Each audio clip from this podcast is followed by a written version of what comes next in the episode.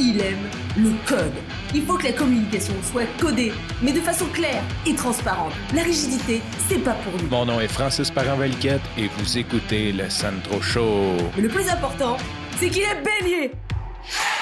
Aujourd'hui, je te présente la version audio d'une capsule vidéo que j'ai faite pour LinkedIn dans laquelle je réponds à la question Mais qu'est-ce qui arrive si je lance mon podcast et que j'ai zéro auditeur?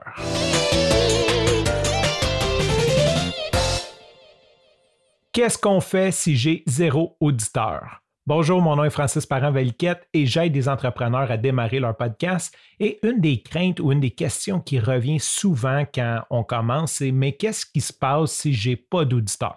Premièrement, ça n'arrivera pas. Je ne sais pas par quelle magie, mais il y a toujours des auditeurs.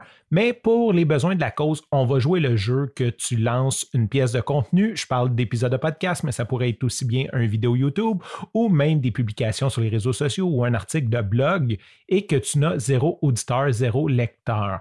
Bien, premièrement, si tu fais un épisode de podcast de type entrevue, donc si tu invites quelqu'un sur ton podcast pour parler d'un sujet, même si tu avais zéro auditeur, tu n'aurais pas perdu ton temps parce que tu vas apprendre à connaître une personne de plus, tu vas développer une certaine relation privilégiée avec cette personne-là et cette personne-là va rester dans ton calepin d'adresse, dans tes contacts possibles à joindre.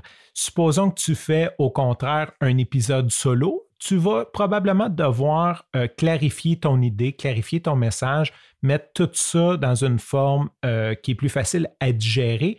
Et ceci, en tant que tel, est un travail que tu vas bénéficier, peu importe par la suite quand tu vas rencontrer des gens et que tu vas vouloir leur parler de ce sujet-là. Et la troisième des choses, c'est que bien sûr, parler devant une caméra, parler devant un micro, c'est un muscle qui se travaille et définitivement, si tu le fais, même si tu n'as aucun auditeur, c'est de la pratique pour la prochaine fois. Fait que je t'invite à t'enlever cette crainte-là et juste te lancer et tout de suite créer du contenu. Tu vas voir, ça va t'apporter un lot de bénéfices autres que d'avoir un nombre de vues. Sur ce, je te remercie pour ton écoute. Je te dis à demain et bye bye.